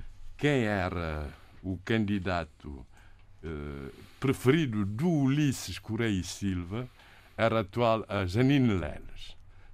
Mas há uma atual grande resistência do, do, do vice-presidente, do atual vice-presidente cessante, ao Stelino Correia, que é tão alto como o Jorge Santos, né? são ambos. E faz a capa da nação esta semana. Exatamente. Diz que ele, ele quer ser presidente da Assembleia a todo custo. Mas o MPD já declarou agora o apoio. Acho que o MPD declarou o apoio ao, ao Jorge Santos por uma questão também de coerência, para não se, para não se mostrar pressionado uh, pelo PICV. Porque, como se sabe, o PICV, o grupo parlamentar do PICV, retirou confiança política a Jorge Santos porque diz, dizem, dizem que Jorge Santos não é isento. Ou não foi? Não foi isento na condução do, do, dos trabalhos parlamentares. Acontece que o Presidente da Assembleia tem que ser votado por, uma, por dois terços do Parlamento. Não, não, não, não. Isso é o erro que eu tenho que corrigir. Não. É? não. Ah, então olha, o erro eu, eu disse próprio... isso, eu disse Fui levado isso, a erro, então. Eu disse isso porquê? Porque, sim, por isso é que um jurista tem que ter sempre a lei a Bíblia, sempre, sempre à frente. Senão há pequenos lapsos. Então, pequenos é maioria lapsos. simples? Porquê? Porque grande parte dos órgãos externos, dos órgãos da Assembleia, por exemplo, a Comissão Eleitoral, Presidente da Comissão Eleitoral Nacional, uh, membros da Comissão, são eleitos por dois terços, desde que superior a 50% dos deputados. Não é dos deputados presentes, é do, da totalidade dos deputados. Acontece que, no caso da Assembleia, o presidente, a mesa, é eleita por 50% dos deputados, não é dos deputados presentes na sala, mas dos deputados eleitos. eleitos a efetividade de funções. Isto está ao o que O que parece com aquele tal dois terços, desde que igual ou superior a 50%. Mas acontece que a mesa tem que ter, uh, o, o, o, no caso da, da, da maioria absoluta, como é o caso agora do MPD, tem que ter o segundo vice-presidente. Também do Partido Militar. Tem que ser tem que ser do. Não, o primeiro vice-presidente é do partido maioritário. E o segundo, o é segundo do... vice-presidente é do. Do, do segundo do, partido mais votado. Do segundo partido mais votado, assim como o terceiro secretário. Quer dizer que o, o PICV, mesmo fora do, do quadro de dois terços, pode bloquear, não pode impor o seu candidato, como vi muita confusão nas redes sociais, não é o PSV que elege o presidente, o vice-presidente, o primeiro vice-presidente, o primeiro e o segundo secretários, mas só o segundo vice-presidente. Mas pode bloquear a lista, não aceitando, por exemplo, que o, o, o presidente seja essa pessoa concreta que, vamos que é o esperar, Vamos ter que esperar então. Vamos esperar. Que é que Quer dizer que isto? tem que haver negociações. Porque, porque isso já aconteceu no passado. Eu vou explicar. Na primeira legislatura uh, democrática, plenamente democrática, porque a Assembleia continuou uhum. uh, a contar as legislaturas desde a independência, não é? Portanto, houve uma continuidade. Por isso é que estou a fazer. Depois de, de eleições plenamente democráticas de 13 de janeiro, o PCV indicou Filisberto Vieira, Vieira como segundo vice-presidente. Na altura, o MPD tinha conseguido dois terços como segundo vice-presidente. O MPD não aceitou, porque diz que, disse que o Filisberto Vieira não tinha perfil de homem de Estado e uma série de coisas. O PCV, isso é triste, teve que arranjar um outro candidato. E quem foi o candidato? Foi o José Maria Neves. Hum. De, quer dizer que há uma história longa né, do Zé Maria sobrepor-se ao Filisberto Vieira em lutas internas e não. Portanto, há um, há um passado de bloqueio. Quer dizer, que nesse caso foi o partido maioritário a opor-se, mas porque é obrigatório que, que, que, que, que, portanto, que haja participação do partido, do segundo partido mais votado na mesa da Assembleia. Portanto, eu creio que pode, tem que haver negociações. E, e, e, e, o MPD cumpriu o seu dever, quer dizer, não vai retirar confiança a quem já a quem a quem foi presidente da Assembleia, né? Mas depois, pronto, tem que talvez negociar, não sei. Dia 20 toma posse o governo, entretanto, até lá ficará composta a mesa da Assembleia, eh, é o que imaginamos, e portanto temos aqui uma situação para acompanhar e ver onde é, onde é que já para, até porque havia a possibilidade de encaixar Jorge Santos, caso não fosse sim, sim. na Presidência da Assembleia, no governo como Ministro dos Negócios Estrangeiros, não é? Mas claro que ele não tem. Uh, Seria uma saída airosa, digamos uma, assim. Uma saída airosa, mas o, o Presidente da Assembleia é a segunda figura de, de Estado. E lembra-se que uma das críticas que o PICV faz a Jorge Santos é que ele, enquanto Presidente da República interino, na ausência no estrangeiro. Não podia acumular como Presidente podia, da Assembleia Nacional.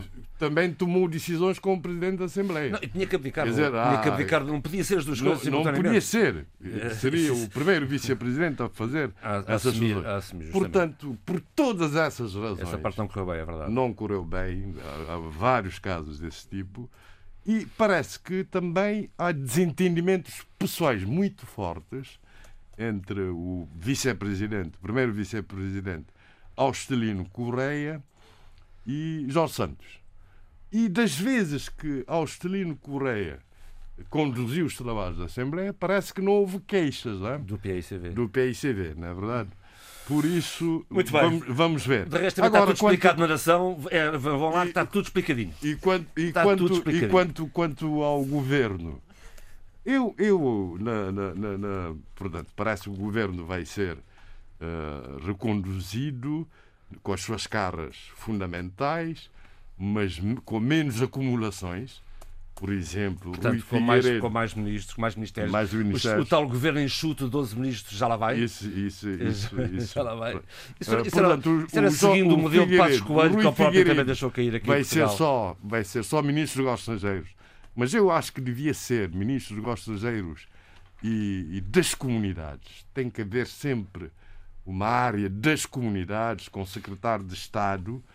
Portanto, a tal Janine Leles vai ser. E, estou a falar. Está de, tudo na nação. É só ler a nação. Vai da, ser da ministra Justiça de, para a Defesa. De, de, vai ser. A, a, a, a, Joana Rosa é que vai ser ministra da Defesa. Claro que eu. Não, aquilo, da, Justiça, da Defesa é da, da Justiça, da Justiça. Aquilo que eu disse no programa anterior que amiga da Sheila, a Eurídice Monteiro, ia ser Ministra da Educação. Claro que não ia dar.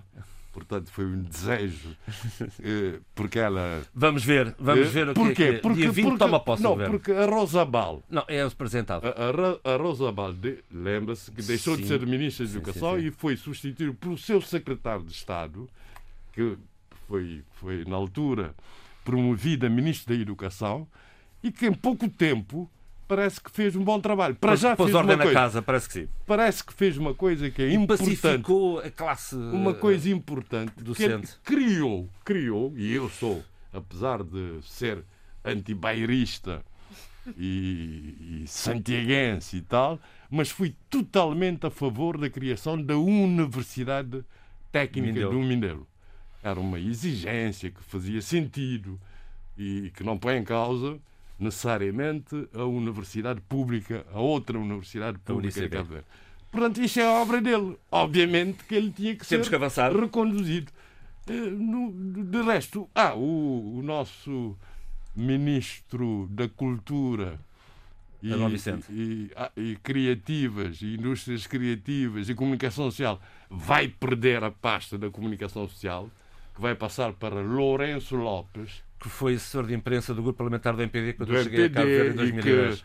perdeu eleições e que agora estava nos no mosteiros, estava no staff muito próximo, Santos. muito próximo de Jorge Carlos Fonseca, da candidatura, e portanto acho bem, porque se, se uh, Abrão Vicente pode-se dizer no geral que tem, tem obras na área da cultura, na, na área da comunicação social é mais controverso, porque é uma pasta mais sensível que, em que os jornalistas não aceitam muitas Acredita interferências. que o Lourenço Lopes irá, irá acalmar a, Não, ele é hostes. muito. Eu conheço o Lourenço conheço, Lopes. também conheço muito bem. Ele é muito, bem. diplomata, muito, muito E canta muito gentil. bem. E canta muito E bem. canta muito bem Canta também. muito bem. Volta e meia, vai E quitar da música, pegar no microfone e faz Exatamente, canta muito bem e é uma pessoa muito afável, muito, é. muito, muito, muito diplomata. Sim, senhor. Vamos Talvez ver. seja, seja uma boa solução. Vamos ver, vamos ver. Sheila, vou até aí acima para. para... Finalmente. Estou a brincar, estou a brincar. Isto, minha cara amiga, não se pode agradar a gregos sei. e a Oh, troianos. Ainda bem, ainda bem, senão. Essa foi uma saída a Zé Luís. Não é? Ainda bem. Exato, é que eu de repente, onde é que eu estou? Onde é que eu estou, afinal de contas? Pois, Em que águas é que eu estou a navegar? Bom, Sheila, vamos a isto. Olha, eu vou, eu vou ao Estatuto dos Funcionários Parlamentares, que, cuja, cuja, cuja discussão foi, eh, saiu da agenda, não é? Mas provocou uma manifestação com, eh, com uma reação de força da polícia. Ah, bem, vamos lá contextualizar Então vamos lá, para Sheila. não parecer que. primeiro, gostaria de dizer que fiquei muito satisfeita pela resposta da- das, várias, da- das várias plataformas civis e do próprio e das próprias pela, da própria população que se indignou. Estamos a falar de vários estudantes que se manifestaram da Universidade Eduardo Mondlane, que se manifestaram contra esta, esta decisão absolutamente eh, feia, eh, desrespeitosa e acho que é absolutamente hum, insultuosa, para ser mais eh, eh, correta no termo que eu quero usar. Um dos, dos manifestantes foi detido pela polícia e depois, horas mais tarde, libertado. Mas vale a pena dizer que até o Fórum de Monitoria do Orçamento eh, também veio hum, revisitar a situação, debater a situação e não acho que não há ninguém dos vários eh, hum, programas que fui ouvindo, escutando, não há ninguém que não concorde que este foi o momento mais eh, errado e, e- e mais hum, infeliz para se poder discutir e, e- e aceitar esta decisão. Tanto que ah, ah, numa ah, houve uma sessão adiada na Assembleia da República, onde Renamo declarou uma moção de censura ao informe da PGR, da, da Procuradoria-Geral da República, exatamente porque a, a- a- a bancada maioritária, que é a Frelimo, teve de discutir estas questões. E é importante que estas questões sejam debatidas. Há pouco o Eduardo Fernandes dizia que quando se está na política é preciso ter uma série de cuidados. E eu acho que esses cuidados têm a ver com os nossos cuidados morais perante a nossa responsabilidade.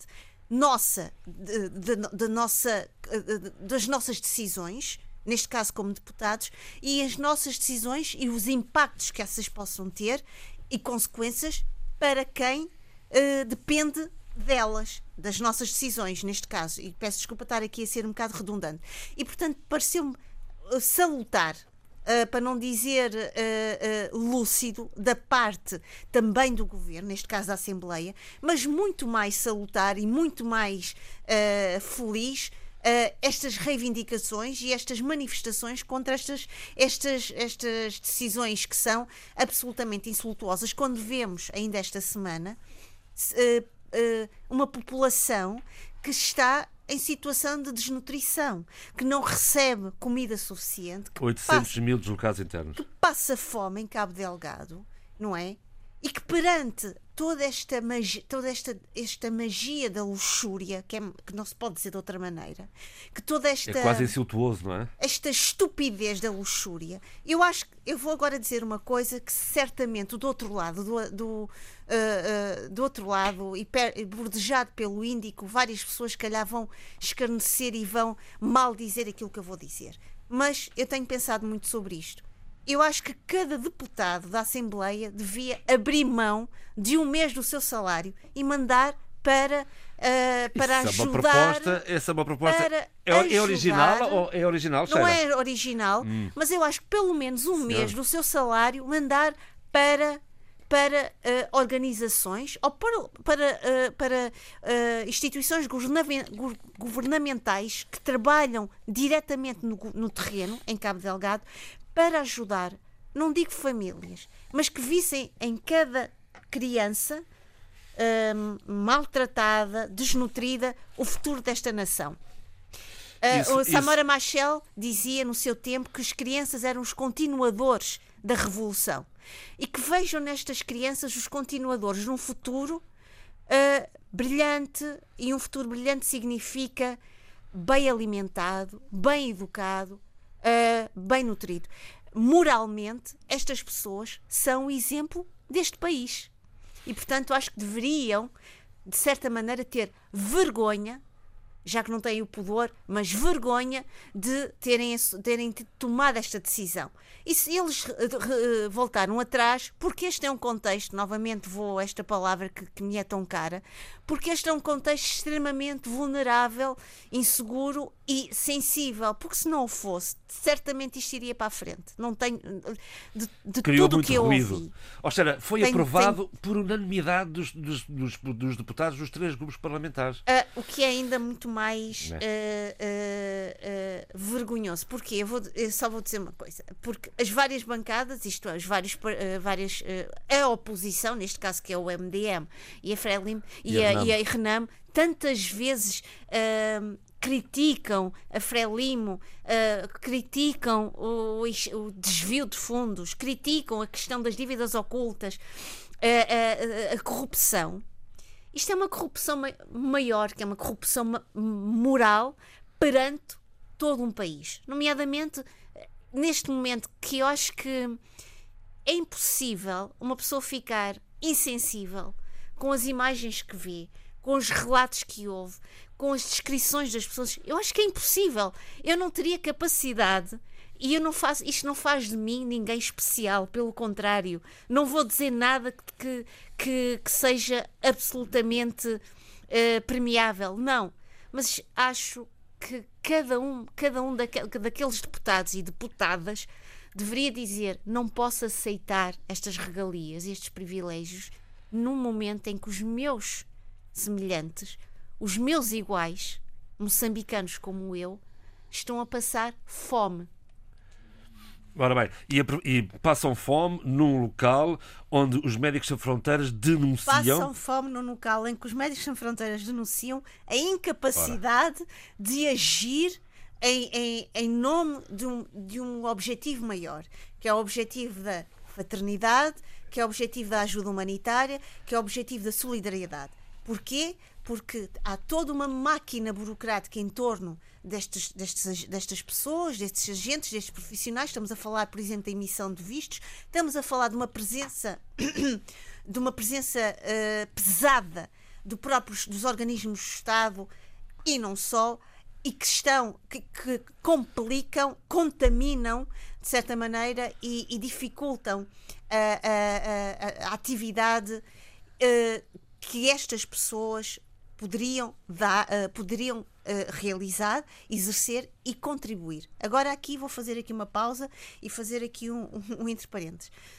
Hum. Nós sabemos que muitas vezes ajudas humanitárias noutros países, noutros, noutras, noutras geografias, uh, por vezes não é tão uh, uh, limpa, não é tão transparente. transparente. Também não estou aqui num papel de anjo da guarda, que somos todos inocentes e que do outro lado é que estão os maus. Mas é preciso pensar que em todo o lado há excelentes profissionais que dão corpo e alma às suas causas porque acreditam uh, vivamente naquilo em que estão a fazer. E essas pessoas merecem um gesto de respeito de dignidade e de abertura perante toda a sua dedicação. Acho que é esta a mensagem mais hum, límpida que eu, e, e, e, clara que eu poderia ser relativamente a esta situação. Sim, Mas deixe-me só dizer uma coisa e eu vou ligar isto a uma outra, outra se me permite, a uma outra notícia que me causou alguma surpresa. Perplexidade. Fica sempre é... bem. Pronto, pronto a, a, a, língua portuguesa é polissémica e, portanto. É muito rica. É, é.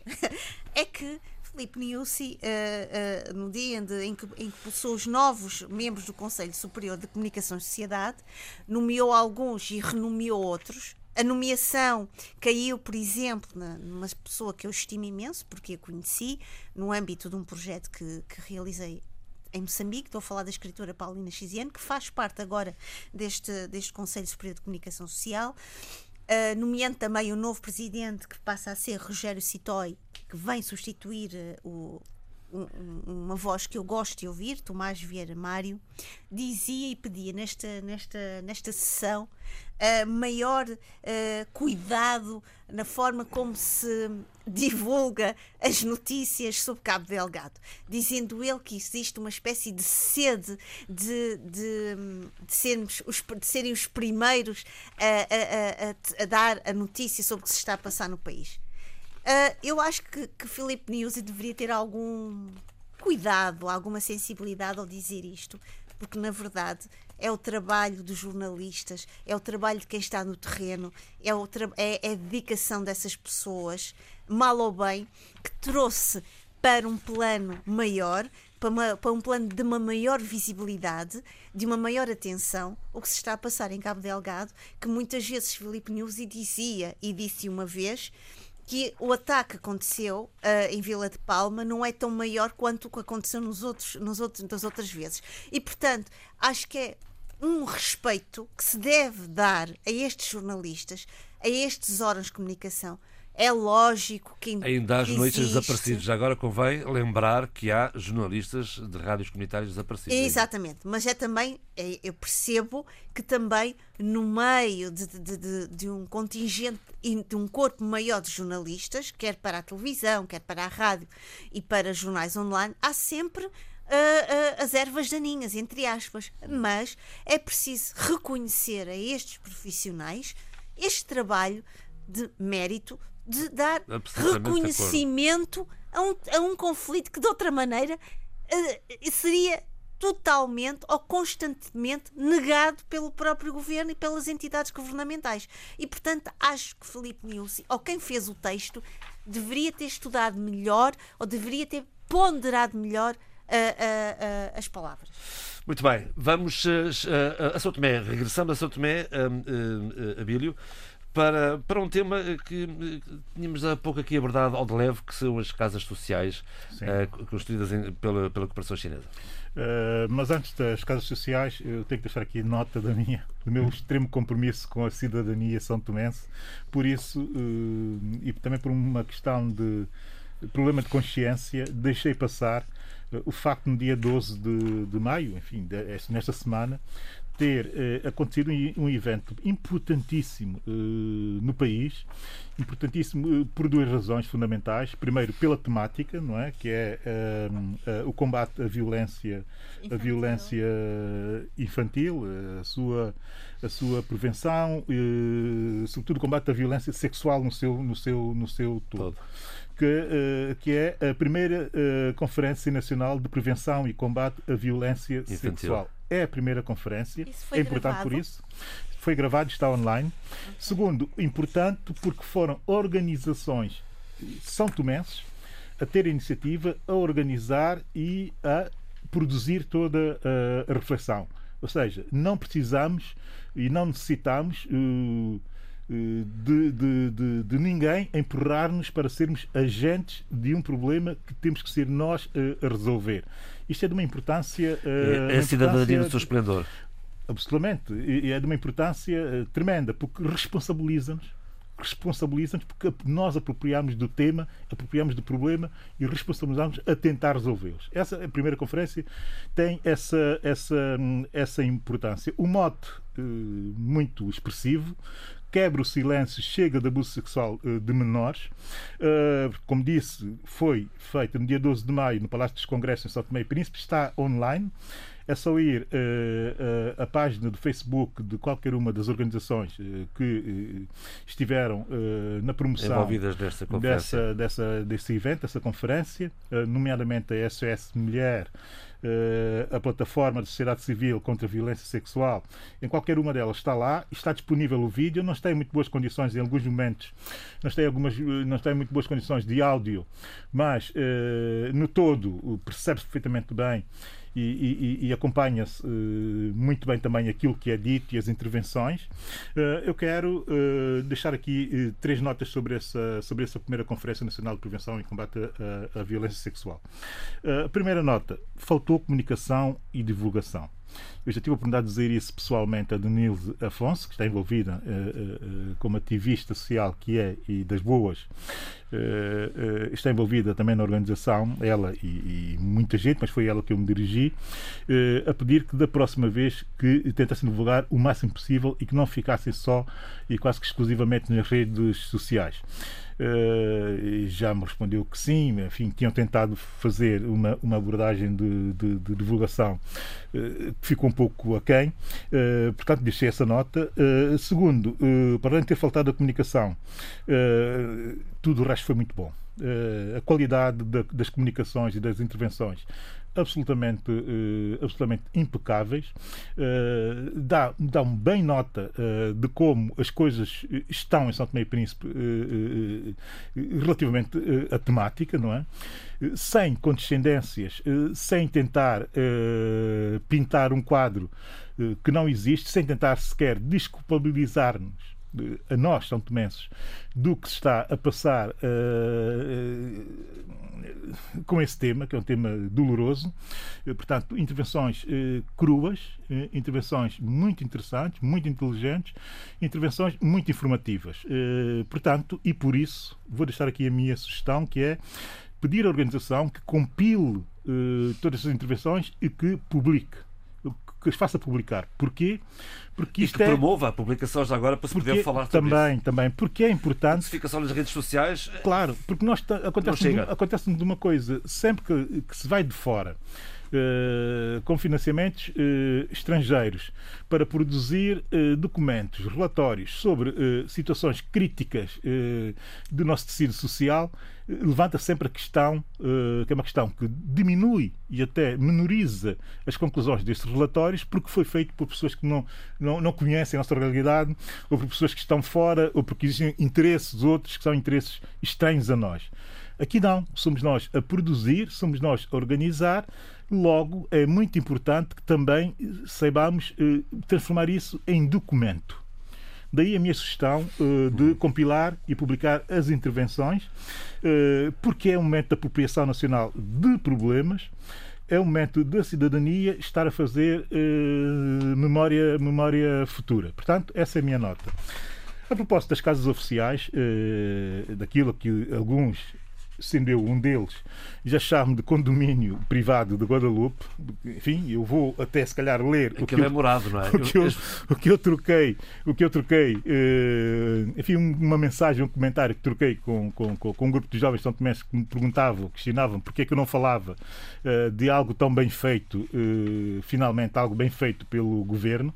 Não tem problemas nenhum em falar de coisas bem feitas pelo governo. aqui na fotografia, mas tem, os muros aqui à volta, lá está. É um condomínio fechado, é fechado, efetivamente. É fechado. eu vou ler o que eu Tem um ar escrevi... pouco social, temos que reconhecer. Não é que, os, não é que as habitações sociais não mereçam, não mereçam enfim. Mas já, deixe-me deixe, deixe ler o que eu força, escrevi. Força.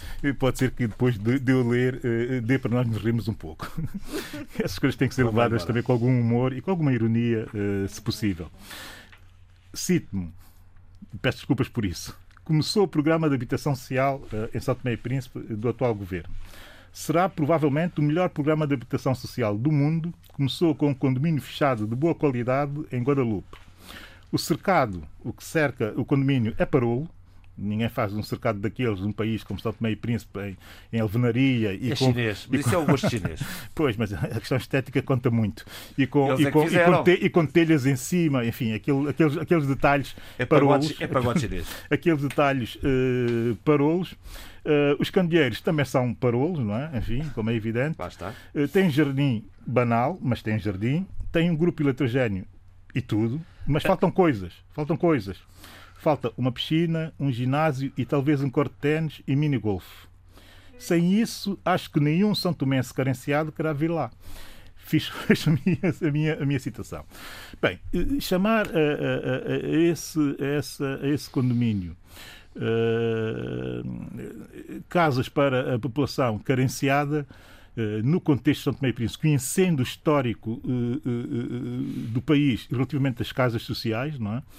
Uh, casas sociais, enfim, que pode, podem ser qualquer coisa. Podem ser casas para famílias carenciadas, como podem ser casas para jovens, jovens quadros ou, ou o que seja. Né? Tudo entra aqui dentro.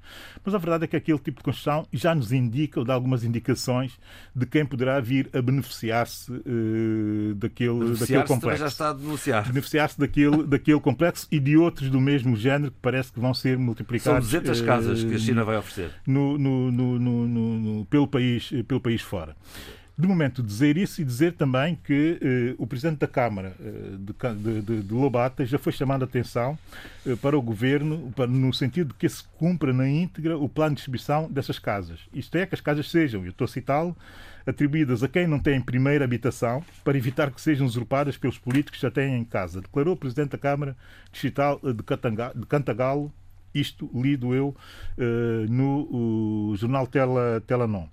Por sua vez, o ministro de Infraestrutura, eh, Osvaldo Vaz, dizem eles, mas é Osvaldo Abreu, garantiu que os requisitos serão previamente publicitados antes de começarmos o processo de adjudicação desses apartamentos para que todo cidadão tenha acesso igual às informações e possa concorrer uh, igualitariamente. Bem, o que é que nós temos aqui?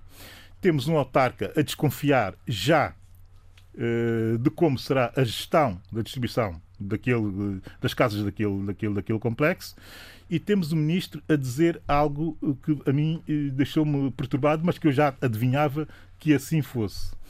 Os requisitos, eu cito, os requisitos serão previamente publicitados antes de começarmos o processo de adjudicação desses apartamentos. Os requisitos, do meu ponto de vista, eh, com bom planeamento, com boa planificação e com, e, e com visão, eh, digamos, não é? visão reformista, se quisermos, eh, já deveriam ter, eh, já deveriam estar feitos antes até das casas estarem construídas e eles já deviam ser públicos antes até das casas serem construídas. Assim é que se faz eh, boa, boa, boa política e assim é que se obedece a boas práticas. Isso porquê? Porque a, a, a UN Habitat, que é, enfim, a Agência das Nações Unidas para a Habitação, no seu documento Programa País para São Tomé e Príncipe para o período 2019-2021, que foi publicado em junho de 2019, eh, já dá algumas indicações do que podem ser as boas práticas, sendo que o Ministro das Obras Públicas e Infraestruturas conhece esse documento, porque ele tem lá, enfim, um prefácio na introdução do documento. E dou exemplo do que consta lá uh, para, uh, para, para deixar as pessoas mais à vontade relativamente àquilo que pode ser uh, o momento crítico desse, desse, desse, desse processo de atribuição dessas casas. No caso atual, estou a citar o, o, o, documento, no ponto 8, plano orçamental. No quadro atual, em São Tomé e Príncipe, é solicitado a UN Habitat apoio técnico substantivo para, importante, a formulação de instrumentos CSPs de política pública, planeamento participativo, sublinho participativo, e programação perfeita, sublinha programação perfeita assim como possível assistência técnica a projetos demonstrativos a serem definidos pelo Governo para saneamento, infraestrutura, bairros, barra, vilas jovens, habitação, equipamentos públicos, saúde, etc. Isto é o ponto 8 do plano orçamental uh, do documento da uh, UN Habitat uh, para São Tomé e Príncipe, o plano 2019-2021. 10. Ponto 10. Conclusões. Cito. Propõe-se ainda uma abordagem de planificação participativa, volto a sublinhar o participativa, de maneira a contribuir para o aprofundamento do Estado de Direito Democrático. Instrumentos de planificação e governação têm de estar em alinhamento com o Plano Estratégico 2020-2025 da UN eh, Habitat. Fecho. Aqui estão os princípios que deveriam ter obedecido a gestão da distribuição uh, destas casas tudo deveria ter sido bem planificado, os tais CSPs, não é? Deveria também já ter sido trabalhado no sentido de existir uma participação dos eventuais, dos eventuais beneficiários eh, neste processo, e a participação pode ser feita de várias formas, mas tinha que ser feito antecipada, antecipadamente para que todo o processo de distribuição não ficasse só nas mãos dos políticos e no seu poder discricionário, que sabemos que quando utilizado sem antecipadamente estar condicionados, dá naquilo que dá, e tem dado muito em São Tomé e Príncipe, a meia dúzia um pouco mais que meia dúzia de pessoas. Uh, e depois temos a questão da programação perfeita. A programação perfeita uh, é absolutamente fundamental. E o que nós vemos aqui é que não há programação. Porque nas redes sociais, mais uma vez as redes sociais, foram aparecendo imagens uh, dessas casas e, e, e, já num sentido negativo antecipar aquilo que viesse a ser feito. Se o governo, antes de tudo acontecer, ainda em processo de construção, por exemplo, se, se tivesse já planificado e planificado bem, e se tivesse programado, programado perfeitamente, como diz aqui as boas práticas da Joana Habitat, já não haveria dúvidas no, na, na, mente de ninguém sobre aquilo, sobre aquilo, que poderá vir uh, a seguir. Os bons governos, eh, os bons governos, quando eu critico muito alguns, algumas, alguns governos, os bons governos têm que perceber que isso, que isso que parece ser um detalhe é muito mais do que um detalhe. São estes detalhes é que afirmam e confirmam uh, o estado geral de uma boa governação. Eh, quando eles não são eh, naturalmente eh, utilizados para fortalecer o exercício do poder, dá naquilo que tem dado em São Tomé e Príncipe. E claro que as pessoas desconfiam porque as pessoas têm um histórico da distribuição de casas por parte do Estado é que, se formos a ver grande parte das casas construídas eh, nos últimos 20 anos, 20, um pouco mais que 20 anos, em São Tomé e Príncipe, de acordo com muitos momentos e muitos processos de, eh, de eh, parcerias de, de cooperação com países terceiros, desde Taiwan, também já houve, se não me engano, muito francesas ou espanholas ou algo do género, da União Europeia, se não me engano. As casas, os apartamentos vão se separar uh, ao drop name nacional, ou seja, aqueles nomes que toda a gente identifica e toda a gente compreende bem quem são. Acontece que grande parte deles nem sequer tem necessidade de casas. Essas casas passam a ser a segunda, terceira, e quarta habitação. E estrangeiros expatriados, normalmente natural, acontece. Naturalmente, fazem disso um seu negócio e aumentam no mercado mais, de arrendamento para expatriados. E aumenta ainda mais rendimentos próprios, uh, bem, o, vamos, que, vamos. O, que, o, que, o que é injusto. Não é? E sim é injusto de injustiças falarei sobre uh, o debate sobre a, a, a, a nova proposta do Estatuto Remuneratório da Função Pública. É? Está tem como... falar just... está, está, particularmente junto dos juízes. Está. Há ali uma polémica hum, complicada. Juízes e, e, procurador, e procuradores. Vai ter que ficar para a semana porque estamos, temos que Eu sei, é isso e eu deixo a cidade e o lixo também para a próxima semana. Se bem que isso tudo, enfim, possa estar junto. É?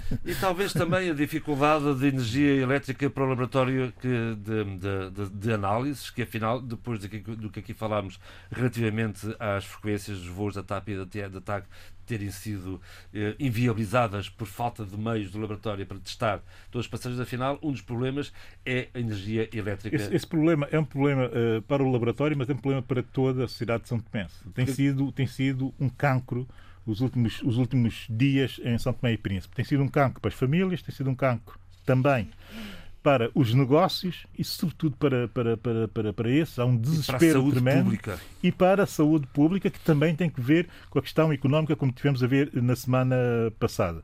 Uh, e convém perceber o que está por trás uh, desta falta de energia. Não é? E tem tudo a ver com a EMAI e tem tudo a ver com, só com duas coisas. Não é? A má gestão, a má gestão, que é uma gestão política ou, comissi ou comissariada, uh, o que nunca é bom, como é, como é evidente, e segundo, um sistema.